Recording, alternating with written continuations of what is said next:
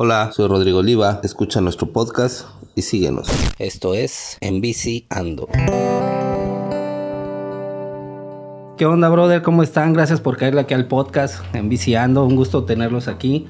A dos grandes camaradas del pedal, que ya tiene un ratito que no veo, pero bueno, qué bueno que aceptaron la invitación. Jorge Aguilar y Armando Villanueva. ¿Cómo están, carnales? Muy bien, gracias. Todo chido.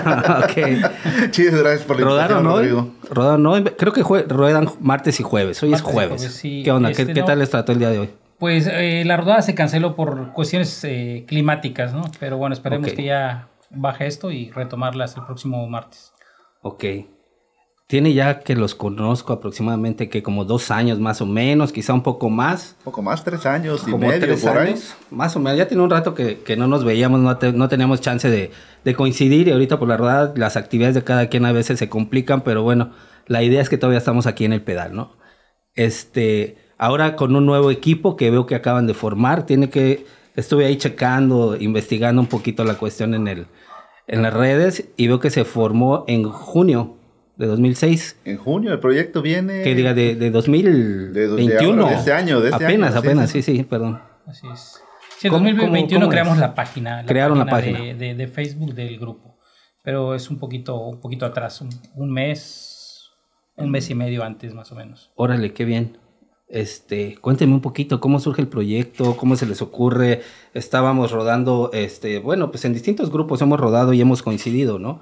¿Cómo se les ocurre la idea de crear este grupo y este y el nombre? ¿De dónde sale? Chactemal. Estamos en Chetumal, pero quisiera que nos compartan un poquito por qué Chactemal para todos quienes nos escuchan tanto aquí en el interior de la República, quizá más allá. Esperemos que esto vaya más allá. ¿Qué es Chactemal?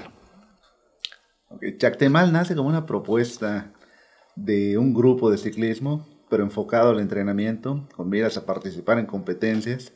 Es decir, todos iniciamos de repente de manera recreativa por tener, este, hacer ejercicio, todo ese rollo. O sea, recreativa entre comillas, porque lo recreativo también requiere Su esfuerzo, una- ¿no? un esfuerzo Sí, o sea, recreativo. es físico, condición y demás.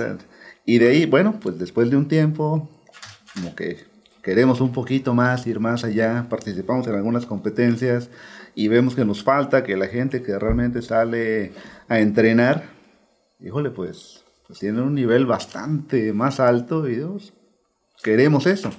Entonces queremos llegar allá, por lo menos acercarnos, ¿no? Y para eso, pues hay que entrenar y tener otro tipo de, de rodadas más intensas, pero, pues con los grupos de iniciación, vamos a llamarles de esa manera, pues eso no es posible porque cada vez se está integrando gente nueva que tampoco se vale dejar a nadie en las rodadas y hay que esperarlos, entonces el grupo se mantiene de esa manera. Y vuelvo a hacer hincapié, o sea, es recreativo entre comillas porque sí te da condición, si bajas de peso, sí tiene beneficios para la, para la salud, pero para los que gustan un poquito más y a lo competitivo, entonces ya hay grupos que están enfocados a entrenar y a rodar mm, de manera más intensa. Y Chactemal nace de esa inquietud que tuvimos un grupo de amigos para conformar este grupo de rodadas más intensas. Ok, entiendo bien entonces que ahora este, lo están enfocando a un, a, a un nivel un poquito más competitivo para ir a ciertos eventos y que ya tengan una participación, digamos, con mayor preparación. Estamos viendo que el ciclismo, no nada más en Chetumal, si- sino a nivel nacional, incluso ya tenemos equipos a nivel este, internacional, como el AR Pro Cycling, de, que, que- surge de ahí de- del centro del país y ya está participando en campeonatos internacionales. Entonces, qué bueno, o sea, yo creo que todos los equipos que tienen esa inquietud de participar en un nivel competitivo, pues quizá es un primer paso, ¿no? Este, quizá enfocarse un poquito a esta parte que mencionas tú del entrenamiento, exigencia, este, y un poquito más de, de disciplina, digámoslo de esa manera, ¿no? Eh, ¿Qué es Chactemal? Bueno, Chactemal viene de, de la, el, el nombre de, de- de la región, ¿no? La, la- donde es la cuna del mestiza- mestizaje, ¿no? Nosotros queríamos algo que representara este, pues la zona, ¿no? O sea, eh, que, que nos identificara, vamos, ¿no? O sea, no importa de dónde vengas, ¿sí? Este, pero estamos aquí, estamos rodando. Que sea emblemático. Y, este, y que sea emblemático, ¿no? Y fue bastante complicado porque no queríamos que se pareciera ni el logo ni, ni el nombre a nada de, de- de lo que ya había, ¿no?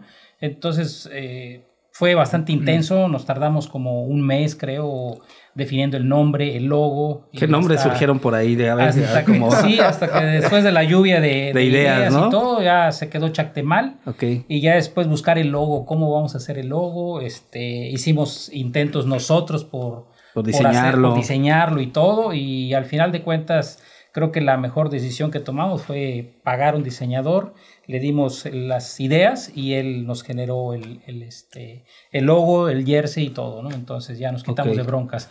Fíjate que está bien chido ahorita lo que, lo que observo es que tiene justo la, el- el- la imagen de, del mestizaje, el que está aquí en la entrada de la ciudad, el, el monumento al mestizaje. Sí, es correcto. que está en la entrada, entrada a la ciudad. Y sí se ve muy representativo, eh, definitivamente desde el nombre, que es este, pues el origen de Chetumal, ¿no? Que mucha, mucha gente igual a lo mejor no lo conocía. Evidentemente la gente que ya estamos aquí o que somos oriundos de acá, sabemos que lo que es, es este Chactemal, que posteriormente ya tuvo, tuvo su nombre como, como Chetumal, como todo el mundo ahora lo conocemos. Este, ¿Qué próximos eventos tienen para competir? ¿A qué, ¿A qué tipo de competencias ahorita que me estás mencionando le están tirando? O sea, este, solamente locales, han ido a, a otro tipo de, de eventos este, a nivel nacional. Sí, Eh, ¿en el- ¿Cuáles el han participado? Bueno, el evento más próximo es la dominguera que organiza el grupo Tan Lentos, que el grupo de maestros que se han organizado para traernos a nosotros los ciclistas y los amantes de, de los viciosos del ciclismo. Ajá. Nos han, se han dedicado su tiempo de manera este, es muy, muy amable todos ellos para conformar las, las domingueras, las carreras de las hacen una vez al mes y este domingo ten- hay una donde algunos de nosotros vamos a participar. Posteriormente viene el Mayan Revenge, que ahora Chetumal es sede y lo organiza el grupo Team Bombas también. El 31 de, de El octubre, ¿no? Ya estamos 31 a de prácticamente Ya estamos a 10. 10 días, a 10 días, 8, Así. días. Y que sí hay que halagarlos, han hecho un gran trabajo con la pista, muy técnica. O sea, sí, sí. Ya la fueron a, a calar, a medio Ya probar. a- tuvimos la oportunidad de probarla, Ok. algunos de nosotros, y sí, es muy recomendable la pista, sí tiene buen nivel, y sí está al nivel de las otras pistas de, Del campeonato, ¿no? Porque es un de- serial. el serial del Mayan, exactamente. ¿Y cómo se están preparando, Jorge, para este, para este tipo de competencias en- que tienen aquí a, a la vuelta, que es el Mayan Revenge? ¿Cómo se está preparando este Chactemal? ¿Qué tipo de entrenamiento llevan? O sea, platícanos un poco de eso.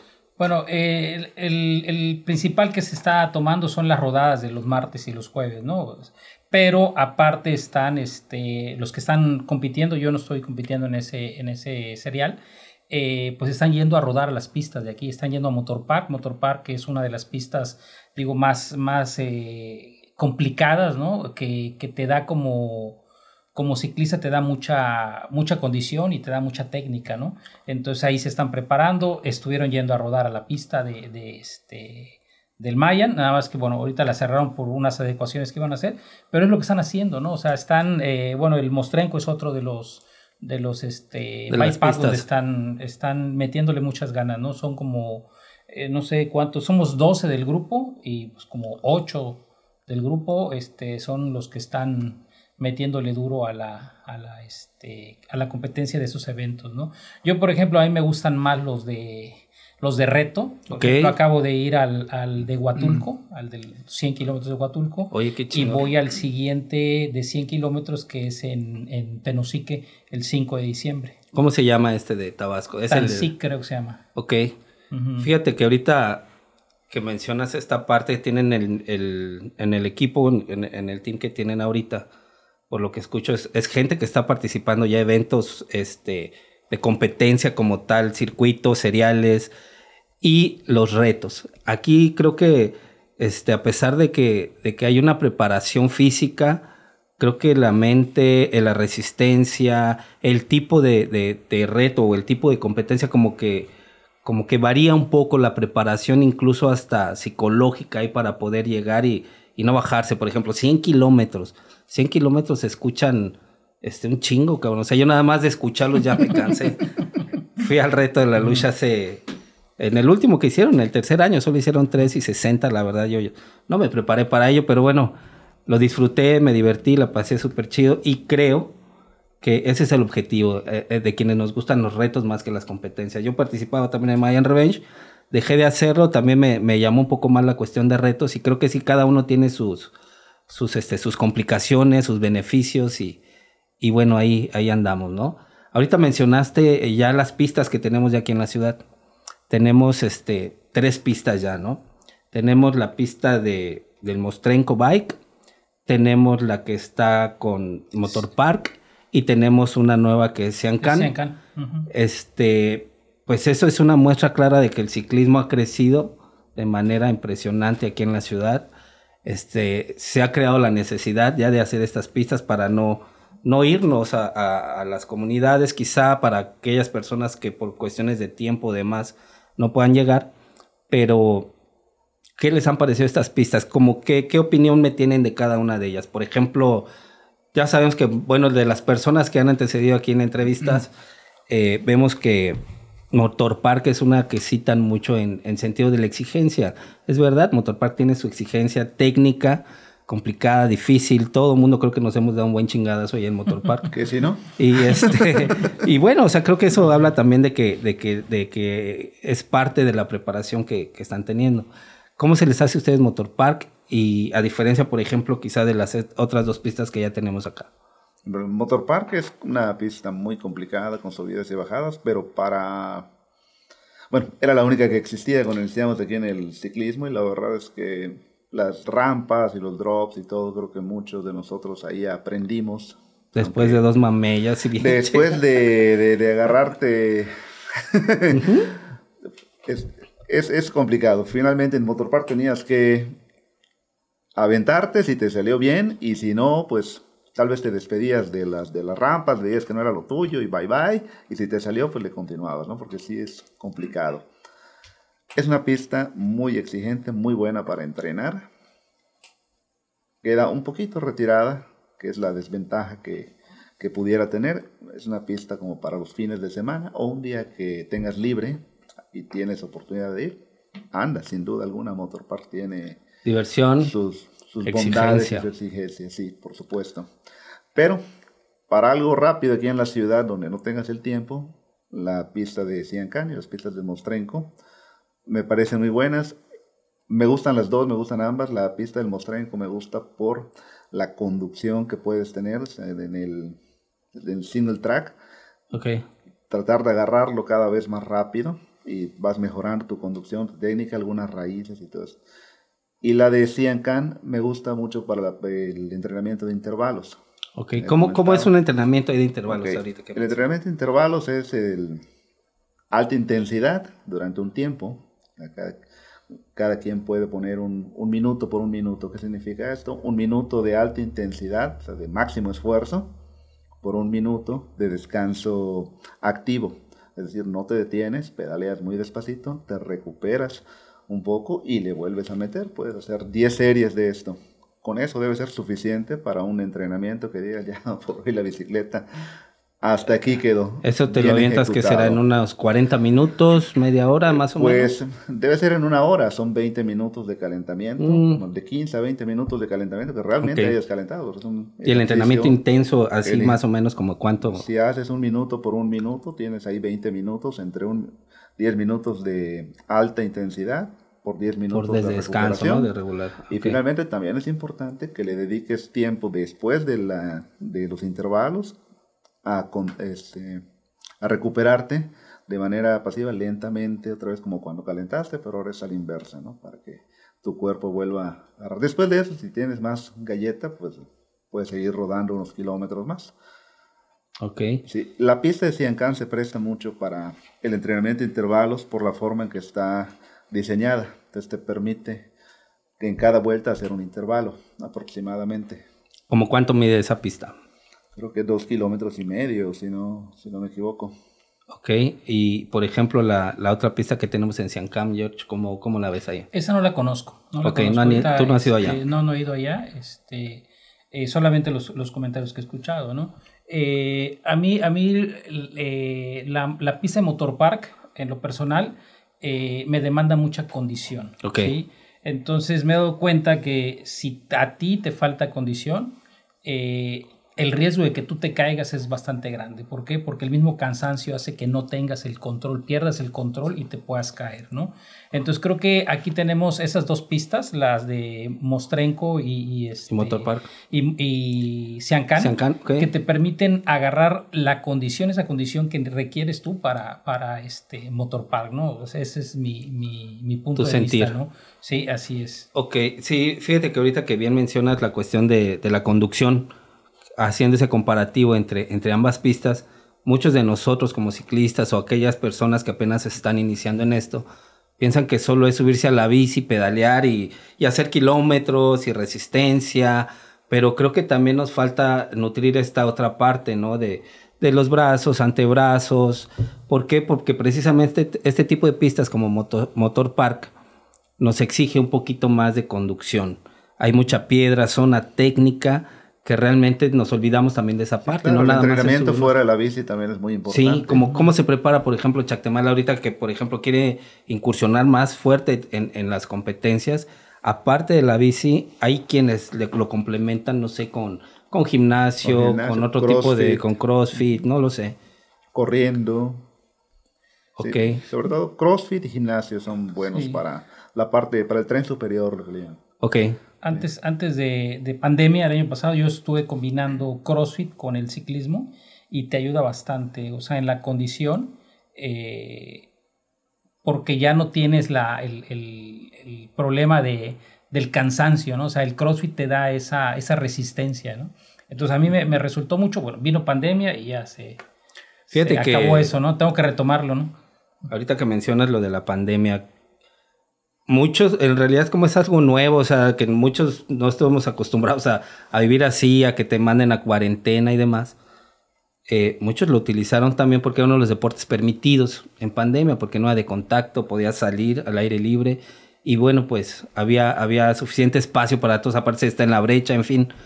Eh, muchos lo ocuparon este tiempo de pandemia, de inicio de pandemia, para prepararse físicamente. O sea, me tocó ver a algunos compañeros que justo ahí, en el inicio de la pandemia, que bueno, pues eh, no estaban trabajando quizá como normalmente lo, estaban haciendo, obtuvieron mucha condición, mucha resistencia y fue que se dedicaron más de lleno y ahorita ya los veo bien con, con un nivel competitivo fuerte, ¿no? Y de, incluso pasaron a otras disciplinas, este, intercalaron el ciclismo de ruta con, con el de montaña y creo que, que, a muchos nos ha ayudado y a otros pues sí, el, el trabajo, la vida que tenemos, la vida cotidiana, bueno, a veces nos permite, a veces no.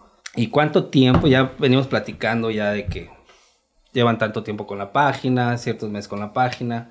¿Y desde hace cuánto tiempo empezaron a rodar?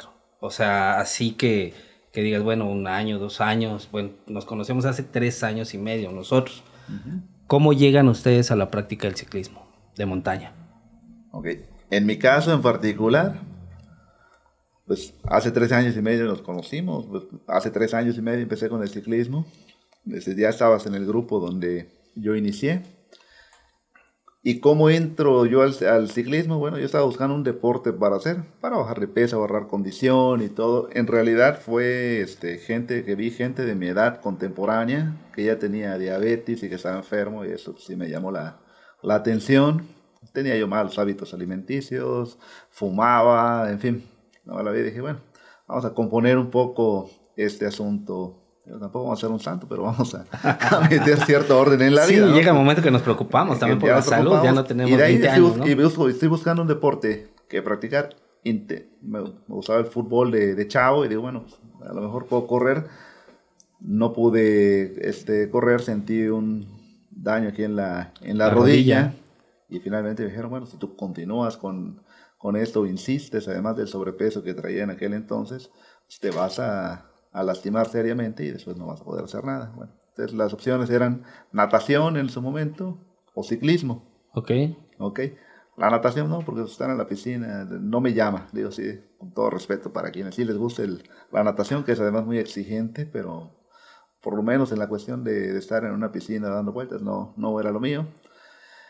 Y la bicicleta, que es una receta para la diversión y para la libertad, para conocer lugares nuevos y todo ese rollo, pues ahí encontré mi nicho. Conectaste deportivo, en este... conecté y me decidí a que era eso. Entonces de ahí fue la búsqueda de una bicicleta. Ricardo de Bike Club me asesoró bastante bien. En aquel entonces yo no, era muy curioso, yo no, no sabía, yo monté bicicleta no estaba chamaco. Sí, creo que conectamos con esa parte de chavitos, ¿no? De, de chamaco, sí. Bueno, pero empiezo a buscar una bicicleta, ya adulto, ya grande, y la tecnología que tenían las bicicletas cuando yo la dejé, y ahora que la retomo, que si disco, frenos de disco, que hidráulicos, que hay que darles mantenimiento cada tres meses. Doble suspensión, que si de aire. Frenos que de cuatro pistones, y en fin, Sí, pues, sí, bueno, sí. hay que darle mantenimiento como un coche o qué Hiciste que me perdí en unos cuantos y años. sobre, ¿no? y sobre todo, lo que más sorprende, los precios. Eh, A ver, lleva un presupuesto, pero ese presupuesto no me alcanzaba para una buena bicicleta. Entonces, a investigar el por qué cuesta esto, qué prestaciones técnicas te puede dar una bicicleta, por qué realmente cuesta lo que, Lo que cuesta, ¿no? Y por Ok. qué no ir a comprar una bicicleta de Coppel o una bicicleta de, de Walmart. Que Ok. no son malas, pero tienen su uso muy específico. sí, muy son- limitado, son no es para lo que nosotros Entonces, hacemos, para ¿no? lo que hacemos se requiere algo que realmente te, te resista y te dé las prestaciones necesarias. Pero eso, cuando eres nuevo, estás entrando, no... Te, te tiene que hacer clic, ¿no? No lo entiendes muy bien al principio. Sí, sí, ¿no? pensamos que es demasiado, que para qué tanto, es que... mucha lana para eh, una bicicleta. Ah, y- ¿Cuántos no nos han dicho? Pues que con con eso me compro una moto, con eso, Ah, bueno, sí. en fin, ¿no? Pero, pero es parte, ¿no? Como que de ese proceso de, de investigación. En tu caso, Jorge, ¿cómo fue que conectas ahí con la bici? Bueno, ¿Cómo yo- llegas al ciclismo? Yo llego al ciclismo por mi invitación de mis compañeros de la UCRO. De la universidad, Entonces ah, en la ok. UCRO había un, un grupo de profesores y, y, bueno, trabajadores que salían. Incluso hicieron su equipo, tenían su jersey y todo, ¿no? Entonces me invitaban y así voy, voy, voy. Hasta que eh, me decidí porque yo eh, iba al gimnasio, ¿no? Hacía este ejercicio en el gimnasio, pero me empezó a aburrir de estar encerrado, ¿no? Entonces dije, bueno, voy a cambiar un poquito. Y me pasó lo mismo, ¿no? O sea, cómprate tu bici. Fui a en un viaje que hice a Mérida, me fui a Martí y me compré una super bicicleta, ¿no? Dije, no, pues es una bicicleta muy chida. Y luego una tienda deportiva, Y en una- güey, eh, dices que es lo máximo. Y en una de esas eh, rodadas que hicimos, este, eh, con un, con un, este, con un grupo que, bueno, aquí está, nos acompaña, este, William. Ajá. eh, llegamos a un lugar muy padre, pero que no había acceso para las bicicletas, ¿no? Entonces dejamos las bicicletas allá y caminamos. Y yo volteaba, como cuidando la bici, ¿no? Y me dice William, no te preocupes, dice, la última bicicleta que se van a llevar es la tuya. me dice. y bueno, ¿por qué, no? O sea, ¿Por qué? Porque decía, mi bicicleta me costó tanto, ¿no? Y ya cuando veo el, pre- el, pre- el costo de las demás bicicletas, ahí entendí que pues la bicicleta que yo había comprado, o sea, no me asesoró nadie, yo simplemente me Sí, fui sí. A, a la, a la tienda de bicicletas. Viste una, me gustó una- el color. exa- Exacto, ¿no? Sí, sí, Entonces, después de esa rodada, acabé molido. ¿sí? En serio. Acabé molido y este, dije, no, yo no puedo quedarme con esa bicicleta. Y cambié a una bicicleta ya este, doble suspensión y todo. Ya ¿no? más especializada, Más ¿no? especializada, Ya ¿no? con más asesoramiento, Claro, más... claro, claro. Y este, pero ahí es como, como llego. Y de hecho, eh, precisamente qué bueno que está aquí William, me, me da mucho gusto saludarlo, eh, porque yo rodaba con, con mis compas de, de la universidad y ahí me lo encontraba él. Y Sí, él fue el que me tardes. invitó, él fue el que me invitó, este, mira, Bueno. ven, rodamos los sábados y salimos a brechas y todo. Y de mis compañeros de la universidad, yo fui el único que se animó a salir, ¿no? Ok. Y desde ahí para acá, no sé, creo que fue en 2017, 2016, por allá, este, pues ya no, ya no he salido del ciclismo, ¿no? O sea, me ha gustado mucho. eh, es algo muy padre porque conoces lugares nuevos, conoces mucha gente. Entonces es algo bastante bueno porque hasta te ayuda para tu salud, ¿te imaginas? Sí. Te diviertes y te ayuda. Creo que muchos llegamos por la inquietud de, de- de la vida sedentaria que a veces nos, nos toca vivir, las actividades eh, cotidianas que luego no nos permiten quizá, eh, o no que no nos permitan, sino que la neta no, no nos damos ese tiempo. Claro. O sea, no nos damos esa revisión interna que necesitamos todos de decir, vamos a hacer algo. Ahora por mí siempre voy, llevo esto, trabajo, quieres descansar, pero llega el momento donde también te das cuenta que necesitas tú hacer algo, Claro. necesitas ocuparte en algo y, y en la práctica del ciclismo, por ejemplo, en mi caso, a mí me, me conectó con, con el niño que todos llevamos dentro, ¿no? En la, en la adolescencia yo eh, recuerdo cuando, cuando salía yo eh, eh, a rodar bicicleta, evidentemente no eran las bicicletas como que tenemos ahora y demás, pero, pero la pasaba muy bien con mis camaradas, con mis compas de, de chamaco, güey. Entonces creo que eso fue lo que a mí me, me sirvió para conectar con, con, la bici y bueno, conocer a una nueva familia, porque en realidad todos los ciclistas te das cuenta que nos, nos, nos, nos une lo mismo, ¿no? la bicicleta, generas buena convivencia, haces deporte, también las chelas se atraviesan por ahí, hay que reconocerlo. Soy amante de las chelas también. Pinto. Sí, o sea, pero ya, ya de una manera diferente, ¿no? O sea, como que con un enfoque distinto. Este, cambian los hábitos alimenticios, este, a dormir más temprano. Güey, o sea, como que nos aleja un poquito de la fiesta, de esos malos hábitos que en ocasiones nos generamos nosotros mismos y bueno, nos conecta un poquito más a, a revisiones internas personales y, y a una vida un poco más saludable, digámoslo así, ¿no? Pues sí, un poco la vida es saludable, porque también las, las rodadas que son los sábados, por ejemplo, los domingos, pero son muy temprano. Entonces, pues tienes que decidir entre la fiesta. Exacto. O te vas a la rodada. Y, y eso nos pasa mucho, ¿no? O sea, el hecho de decir, güey, tengo una reunión el viernes. Y son compas que no ves desde hace años, quizá de la generación o quizá del trabajo, que es importante. Pero ahí también es cuando te das cuenta de decir, prefiero irme a rodar mañana porque vamos a ir a un lugar que nunca he ido. Yo creo que en ese momento ya te puedes considerar ciclista. Exacto, sí, porque a veces te gana la fiesta, ¿no? Cuando estás en ese proceso de que, de que o, voy a, rodar o voy a seguir con los camaradas o, la vida de siempre. Este, es bien importante, por ejemplo, ahí el, el hecho de, de, que cuando tú bien, acaba, bien acabas de mencionar algo, cuando ya decides dejar la vida que llevabas, de desmadre, de chelas, de desvelo, y te tomas la decisión de irte a dormir temprano. Al otro día, bueno, como niño chiquito, ¿no? Güey, dejas todo listo, tu equipo, tu mochila. Ahorita me van a contar que llevan en esas pinches mochilas, porque luego todo el mundo te pregunta cuando, cuando no es ciclista, cuando te ve pasar, ¿qué llevan allá? ¿Por qué llevan una mochila? ¿Por qué llevan tanta protección? Entonces creo que la gente que no, que no conoce esa parte, bueno, ya cuando vas la primera vez y te quedas ponchado y te quedas sin agua, eh, en fin, ahorita vamos a, a, a llevar ese tema digo, nos, nos consideramos ya ciclistas porque ya cambiamos esa parte, ¿no? Esa parte de, fiesta y te vas a rodar, te vas a bacalar, güey, no mames, estás rodando en bacalar. Yo jamás me imaginé que iba a estar rodando en, lugares tan chidos en bacalar. O nos vamos a la Unión, cruzamos a Belice. Bueno, que nosotros tenemos esa fortuna, ¿no? De estar aquí en el, en, en Chetumal, en el sureste del país, que es justo donde inicia México. ¿No? Claro. Ahora cuéntenos qué, qué, hay en esas mochilas para todos aquellos que no saben o que les está llamando la atención esa parte de que qué llevamos allá. Bueno, creo que más que qué lleva, qué debe, o sea, qué lleva, qué debe de llevar. ¿Qué debe de llevar? Porque de hecho hay mucho compañero que sale a rodar y, no lleva nada, ¿no? ¿Por qué? Pues alguien más debe llevar. Un compa debe llevar. Sí. Pero bueno, esa, esa bolsa lo que, lo que debemos llevar pues es la hidratación, ¿sí? Eh, suficiente para la rodada si, si no hay algún lugar donde puedas comprar este, tu bebida o, alimentos, ¿no? Eh, pequeñas barritas para igual quitarte un poco el hambre y las herramientas, ¿no? Las herramientas que necesitas para algo, una reparación rápida como cambiar una llanta, como ajustar a lo mejor el, el freno, no sé, no sé qué más y agregando, no solamente es llevar la herramienta, sino también saber usarla. Sí, exacto. Sí, un tronchacadenas o el cortacadenas, como le quieran llamar, y saber reparar tu cadena cuando se, cuando se rompe. Llevar los eslabones es una, una gran ventaja para hacerlo de manera rápida. y segura también. O sea, que puedas llegar rodando a tu casa sin tener que estar quedándote a la deriva. Es importante hacer mención que el ciclismo de el MTV pues se hace en lugares remotos, a veces no hay ni señal de celular. Que aunque vayas en grupo, siempre tienes que tener en cuenta que, te puedes quedar solo. Sí. En algún momento te desvías en una brecha donde y no viste por dónde se fue el grupo y ya estás solo. Sí, ok, se trata de no dejar a nadie, pero ten en cuenta que te puedes quedar solo en algún momento por X o por Y motivo.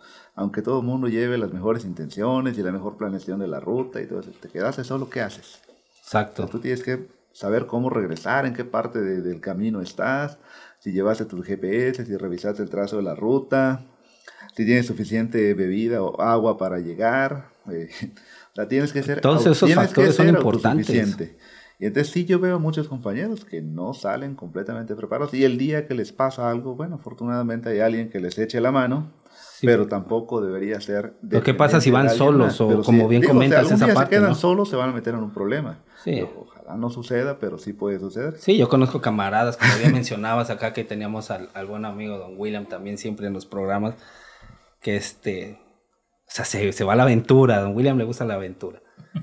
Este, lo que hace 30 eh, minutos en bicicleta y se queda en medio de la selva, se le truena el desviador y tan confiadas muchas veces las personas de decir, no va a pasar nada, güey, siempre voy, me meto y no pasa nada.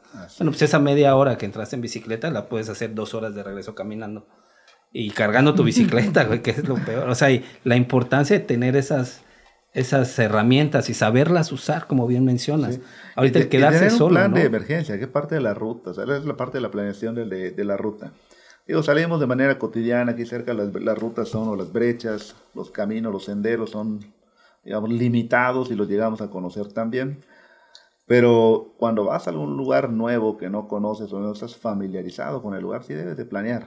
O sea, qué te queda cerca, por dónde vas a ir, o sea, estudiar la ruta, en qué parte vas a estar por si algo te llega a, suceder, ¿no? ¿sí? En alguna ocasión, cuando éramos nuevos, este, planeamos una, una ruta que para algunos ya era conocida, para nosotros era nueva y no había alguien que la conociera que nos fuera a llevar.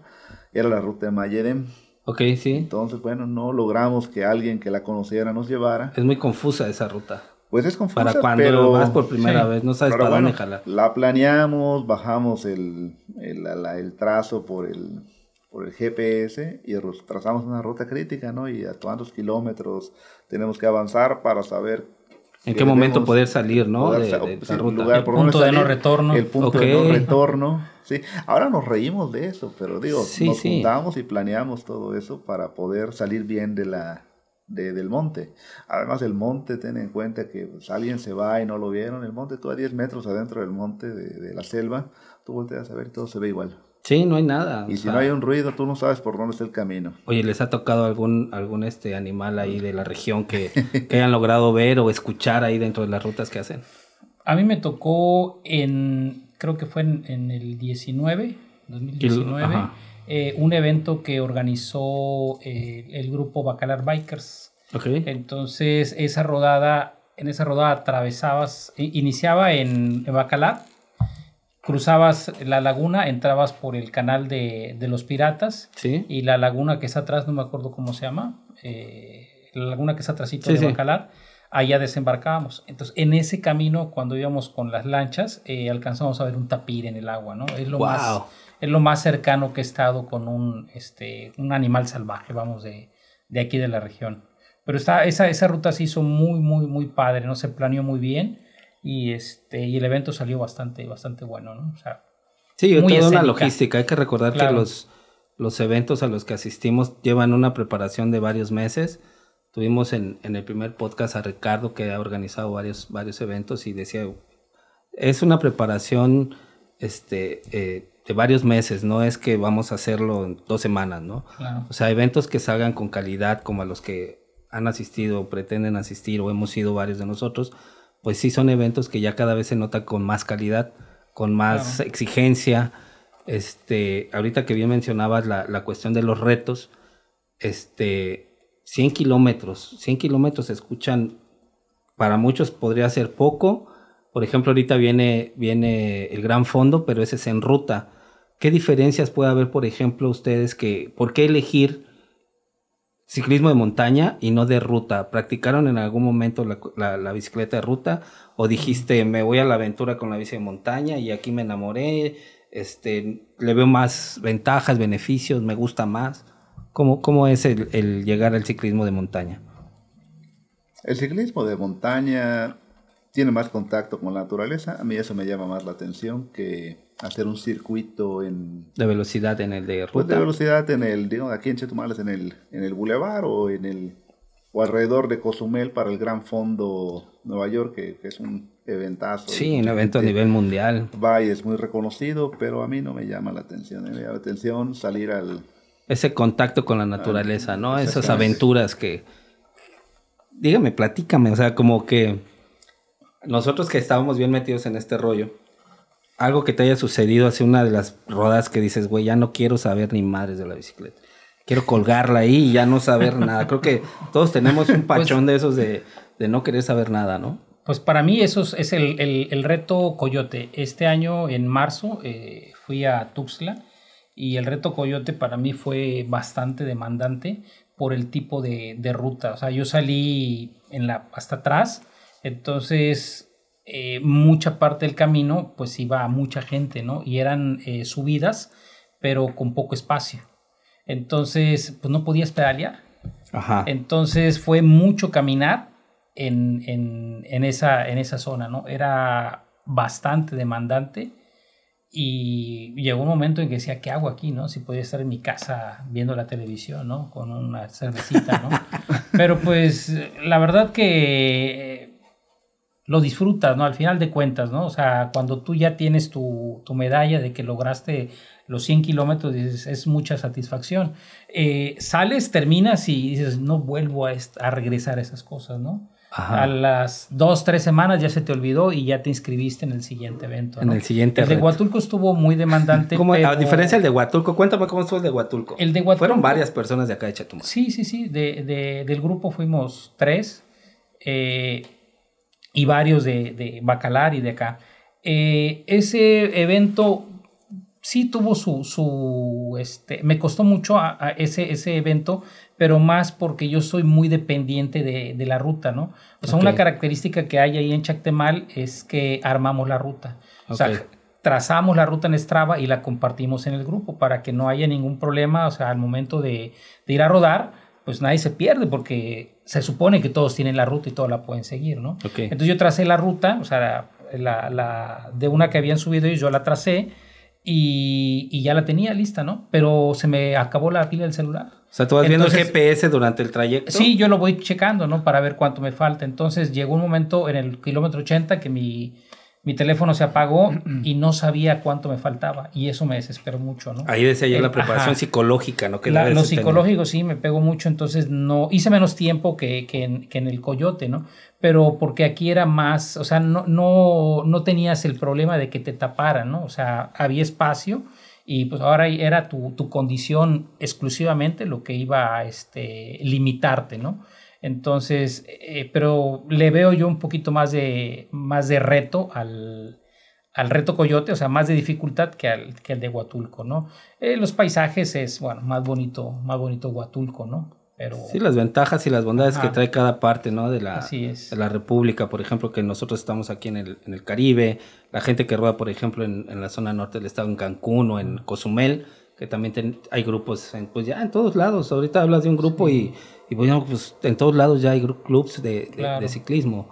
¿Qué otro eh, eh, evento, por ejemplo, que haya sentido demandante? a diferencia, por ejemplo, la Lush ¿Fuiste a la luz? En la luz sí, en la luz sí este, fui en dos ocasiones, sí se me hizo algo, algo demandante, es cuando iniciaba también en el ciclismo.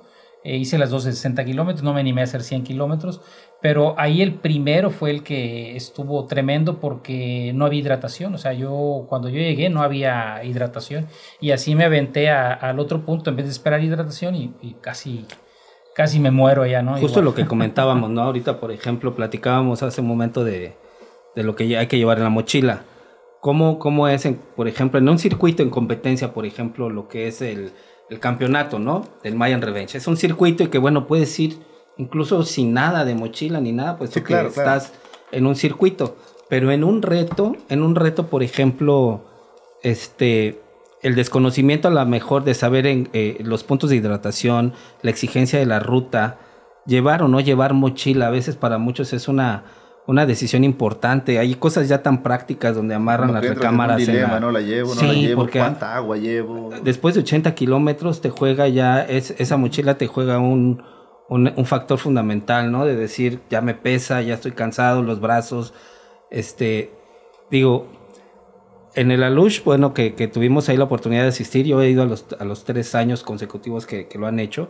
Cada uno ha tenido sus, sus pros, sus contras, como cualquier evento, ¿no? Porque hay sus limitantes o, o a veces este, pues están súper bien organizados, que hay veces falta un poco de hidratación, y es ahí donde decimos, hubiera traído la mochila, pero faltando 20 kilómetros antes dices, güey, no, no hubiera podido. Entonces, la preparación, eh, la buena alimentación, eh, la cuestión mental, ¿no? De, de, ir a esos retos, creo que juegan un factor importante ahí. es importante ir a los retos, a las competencias y todo, porque es la única manera de foguearte. O sea, la, esa, la respuesta lo que estás diciendo solo lo puedes saber yendo, ¿no? ¿Al tapir fueron? Ah, sí, de repente te... No tuve oportunidad de ir yo al tapir. Sí, no, yo tampoco tuve chance de ir al tapir. Ok. Pero digo, saber cuánto llevar en hidratación y todo eso, pues solo lo puedes saber si, si vas. Claro, lo que haces aquí en, en tu entrenamiento, en tus rodadas, cotidianas, más o menos te da la pauta de cuánto es tu consumo de, hidratación por hora. Entonces, bueno, si, si te inscribes a un reto como el Alush, como Huatulco, un maratón, o sea, una rodada de más de 60 kilómetros, pues sí, debes de preguntar y saber bien dónde están los puntos de hidratación. Checar la altimetría. 20 kilómetros, la altimetría es otro factor importante para que tú puedas calcular tu condición física, en cuánto tiempo vas a llegar al punto de hidratación, para saber cuánta hidratación y llevar un poquito más, por si te ponchas, por si vas a estar ahí más tiempo. Pero esa es parte de la planeación que cada persona, de acuerdo a su condición física, debe, debe hacerse. Yo estimo estar en el punto de hidratación en 45 minutos. Otro dirá, bueno, yo soy más lento, voy a estar en hora y media en el, en el primer punto de hidratación. Si el evento está bien organizado, pues debe haber hidratación cuando yo llegue la lucha, aunque en aquella ocasión no, o sea, para los que llegaron detrás no, no había, los cierres para el siguiente año lo mejoraron bastante. sí, sí, cada año han ido mejorando todos los eventos. Lo mejoran, le, le, echan ganas, no es un evento que lo quieran dejar caer y la verdad sí es de, de aplaudírselos también, ¿no? Sí, estamos hablando de muchos en ese, En ese tipo de eventos, fíjate que lo que, lo que importa mucho es el apoyo que hay de la gente local para los equipos locales, ¿no? Es, es, lo que me he dado cuenta porque no solamente hay asistencia y, e hidratación en determinados puntos establecidos, sino que en otros puntos que se consideran críticos, que muchas veces no lo sabemos nosotros como que vamos de fuera, sí, porque no conocemos están los grupos allá, están los grupos locales con su apoyo y su hidratación, ¿no? Entonces, eh, platicando con, con Ricardo, eh, bueno, no platicando, más bien él, él lo plasmó en, en su Facebook, de que hace falta un evento de ese tipo aquí en la península, ¿no? Sí, que es el Tapir ahora que, él está organizando. Exactamente, entonces creo que en ese tipo de eventos los grupos locales pudiéramos apoyar a, este pues a todo, a todo ciclista, quítale el nombre de equipo, o sea, sí, claro, eh, del estado, ¿no? ¿Para qué? Para que podamos tener, o sea, la gente de acá pueda tener este un, podio, si tú lo quieres llamar así, entonces ahí ya no es necesario que alguien lleve su mochila. ¿Por qué? Porque tú vas a apoyar a toda esa gente en puntos estratégicos para que le puedas proporcionar este, su hidratación. No va a estar esperanzado si va, a haber o no va a haber agua, ¿no? ¿Por qué? Porque como, como equipos vamos a estar allá dándoles asistencia, ¿no? Entonces creo que eso es muy, muy importante. El, el, proyecto que tiene Ricardo creo que eh, se debería apoyar porque no tenemos un evento estatal de, la magnitud de, la luz, que bueno, ya no se va a hacer, o del Reto Coyote, o el de Huatulco, que ya son eventos que no tienen mucho, no tienen mucho tiempo y se están posicionando. El reto de Huatulco y el de Coyote fueron más de 800 personas a ese evento, ¿no? Sí. El Alush en su última edición fueron más de 800, ¿no? Acá el evento de, de Tapir creo que fueron 600, no sé, sí, de hecho, su primera edición, ¿no? En su primera edición tuvo muy buena aceptación. Nos platicaba Ricardo que sí fue todo un rollo, una aventura hacer la logística para poder llevar a cabo ese evento, pero que, que es un evento que ya es para quedarse, ya organizado por parte de, de, Bike Plus, de, Ricardo y de todo el equipo que, que, está con él para, para, este evento y sobre todo que lleva a la comunidad de Calakmul. Claro. Este, un evento que ya, ya este, va a ser cada año, ¿no?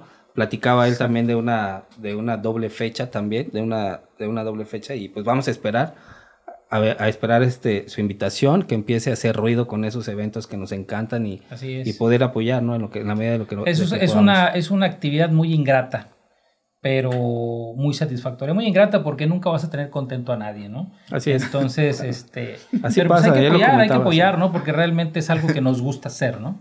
Ok, tenemos chicas ahí en Chactemal, es un grupo mixto. Es un grupo se mixto. pueden acercar ahí con, con ustedes. ¿Cómo aquellas personas que quieran llegar con ustedes están mencionando que se están preparando para eventos, para competir?